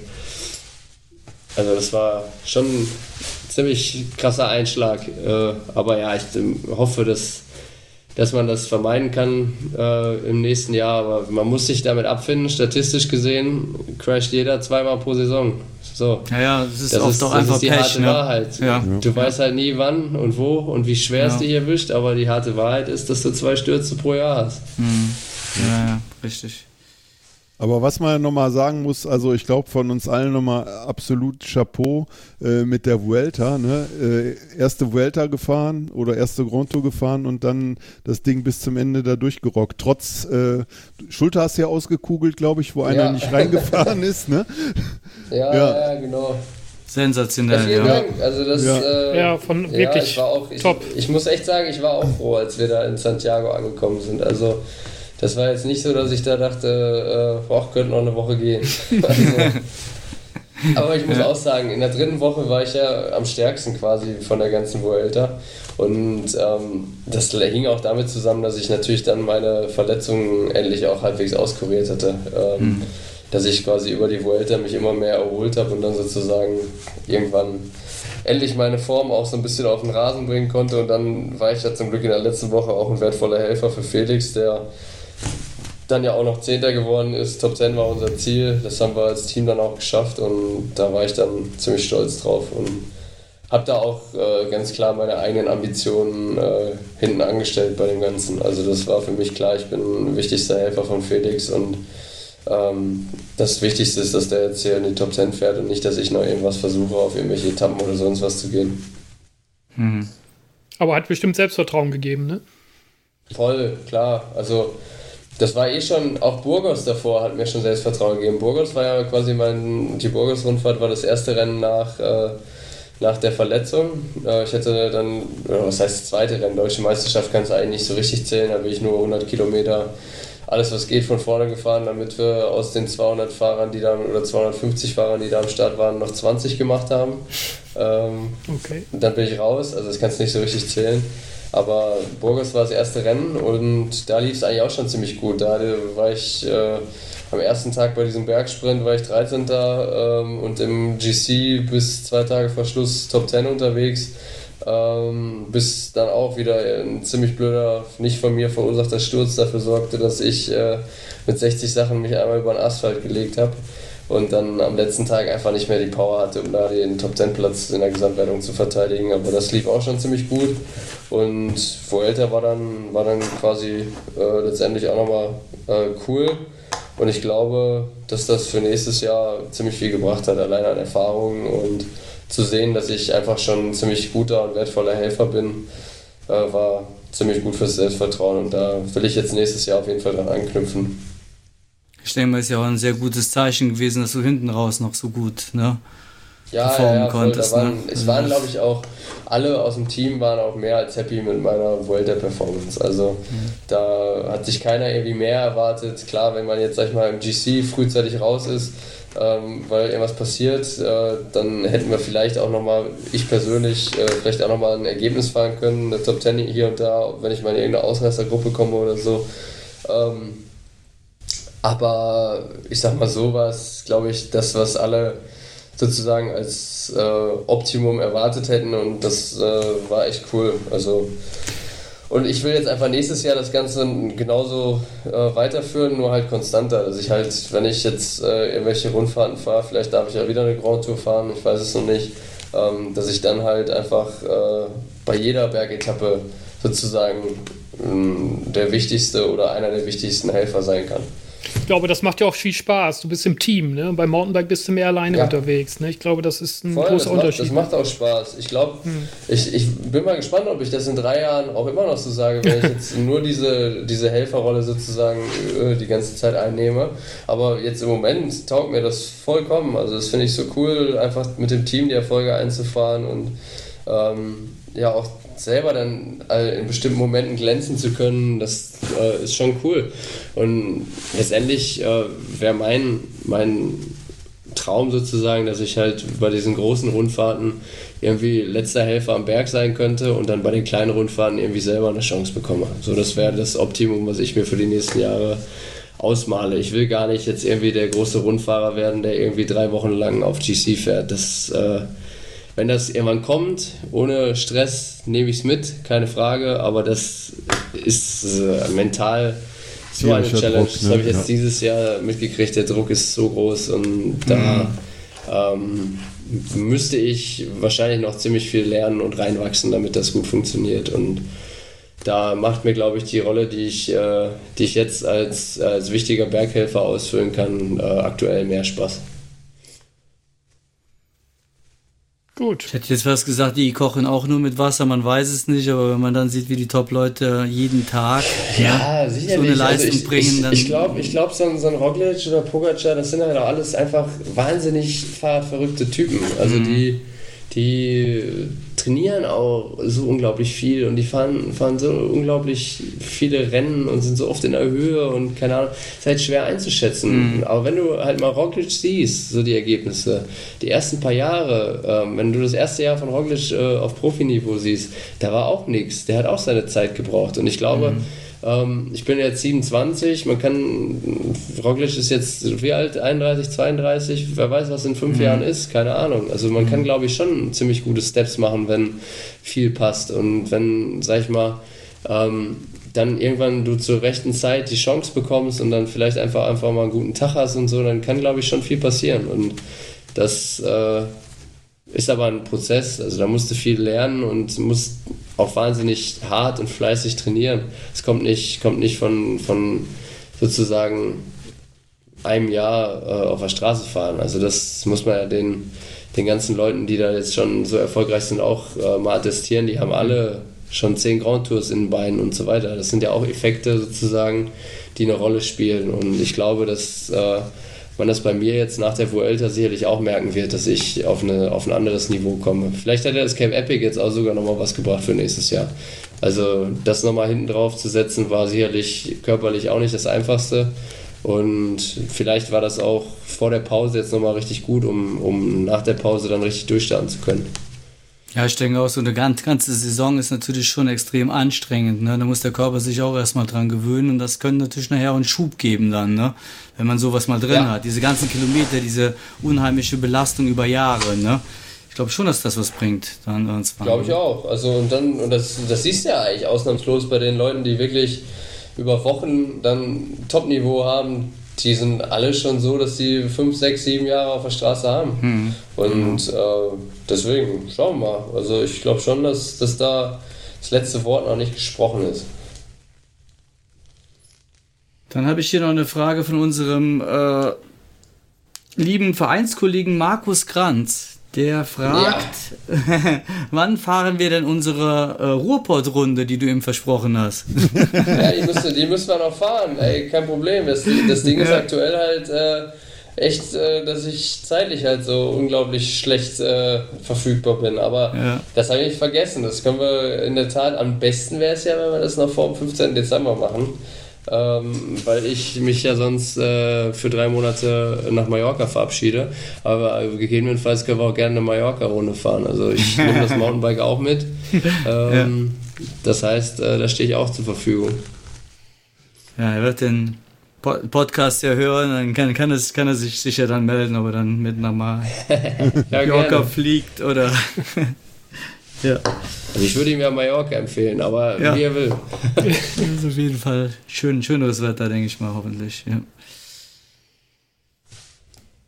Ja, ja haben, wir, also haben wir noch Fragen? Haben wir, haben wir mittlerweile alles? Äh, ich glaube, das meiste nach, haben wir beantwortet. Ne? Das meiste ist beantwortet, ne? Und den Rest machen wir dann später nochmal, würde ich Doch, sagen. Wir haben nochmal, noch mal, äh, der Rick Erhardsson hat nochmal was, äh, da sind wir schon so ein bisschen drauf eingegangen äh, beim Cap Epic, den Modus einfach des, des äh, Zweierteams. Äh, er fragt einfach nochmal, warum zu zweit? Ja, mhm. ich gehe mal davon aus Sicherheitsaspekten, ne? Ja. Ist ja, das ursprünglich? Ja, ja, auf ja. jeden Fall. Das wird deswegen gewesen sein, weil die ja das Event, wann hast du gesagt, Thomas, war es das erste Mal 2004? 2004, ja. Ja, ja. Mhm. Ja, ich glaube, damals war der Support außenrum nicht so groß wie heute. Ähm, und da hatten die auch noch keinen GPS-Tracker dabei und so weiter. Also ich glaube, das wird äh, tatsächlich aus Sicherheitsgründen damals so entschieden worden sein.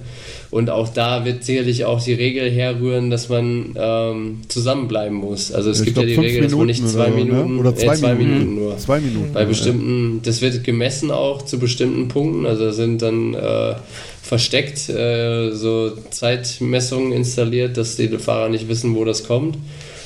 Und da wird es kontrolliert. Macht auch normalerweise ja. kein Mensch, dass da irgendwie einer vorfährt, aber ähm, es wird trotzdem kontrolliert. Genau, bei der das letzten Etappe war das so. Ne? Die, bei ja. der letzten Etappe ist doch jemand da hinter den Führenden die ganze Zeit hergefahren. Ja, alleine. ja das habe ich, hab ich auch nicht verstanden, was das sollte.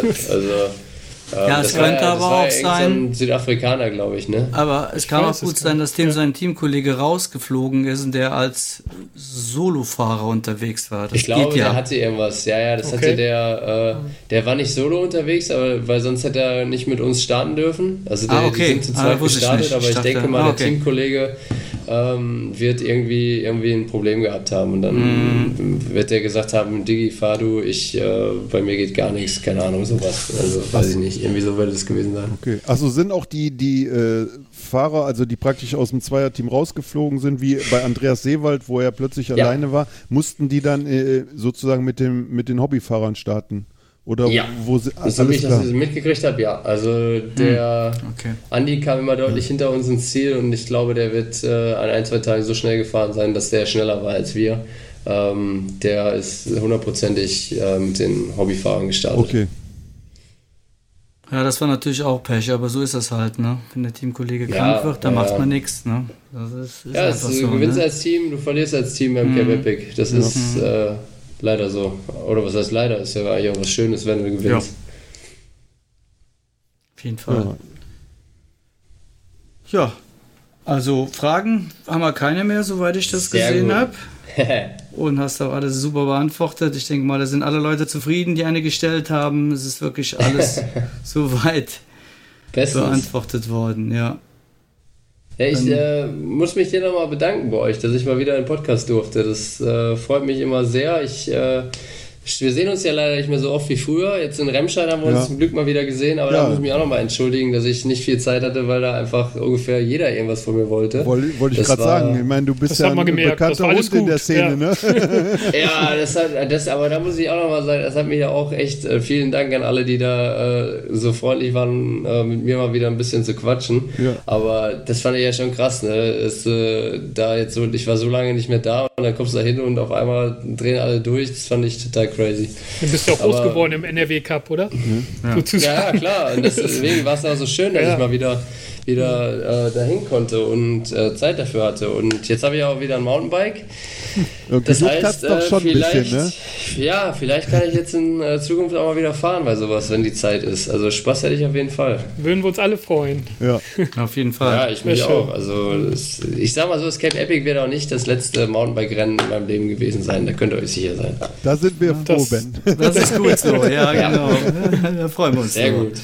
Okay. Ich habe, äh, das kann ich jetzt hier mal schon offiziell sagen. Äh, mein Ziel von mir wäre so, irgendwann nochmal in meinen 30ern nochmal bei der Marathon-WM auf Medaillenjagd zu gehen. Ah ja. Das, das hört sich gut an. würde ich irgendwann, irgendwann gerne nochmal machen. Also, äh, wenn es das bis dahin noch gibt, aber. Ja. Da, da Natürlich würde ich jetzt ne? erstmal gerne noch ein paar Jährchen Straße fahren und da äh, sozusagen gucken, wie weit ich da komme, aber so die Marathon-WM würde mich irgendwann nochmal reizen. Das ja, hört cool. sich gut an. Wenn du da ja. Support brauchst, sind wir dabei. Da sind wir am Start. Auf, Auf jeden Fall. Ja, perfekt. Dann, dann sind dann wir aber schon richtig alt, alle. Dann, ja, dann, wir, dann, fahren wir ja, wahrscheinlich schon gar nicht mehr. Ja, Quatsch, Jetzt kommen wir nicht mit dem Alter, Thomas. Okay. Ja, eben. Also das glaube ich nicht. Also, Die Rennoper. Wenn es ein paar, wenn's ein paar äh, verrückte Mountainbiker gibt, dann äh, seid ihr das ja wohl. Ja. Und dann fahrt er, in, in den sieben Jahren fahrt er ja wohl noch. Ah ja, Auf doch, jeden das Fall. stimmt. Das hoffen wir doch mal. Das schaffen wir. Ja. Ja. Also, hätte ich jetzt auch gesagt. ja, cool. Ja, dann, dann ja würde ich sagen, ja, ja, vielen Dank. Vielen herzlichen ja, Dank. Dank euch. Immer, immer willkommen. Ne, ja, genau. hat richtig Spaß, Sehr gerne. Gemacht. Können wir, können wir gerne nächstes Jahr, äh, wenn ich wieder ein bisschen was zu berichten habe, äh, ja, so machen. Ich äh, halte euch auf jeden Fall auf dem Laufenden. Super. Dann würde ich mal sagen, dann packst du mal den Koffer auch aus, ne? Damit es da keine Ärger gibt. Ja, vielen Dank. Ich äh, werde mich, glaube ich, gleich direkt dran machen. Genau, alles klar. Ja, dann würde ich sagen, wenn ihr nichts mehr habt, Jungs, dann sagen wir Tschüss, ne? Tschüss. Tschüss, Tschüss. bis zum nächsten Mal.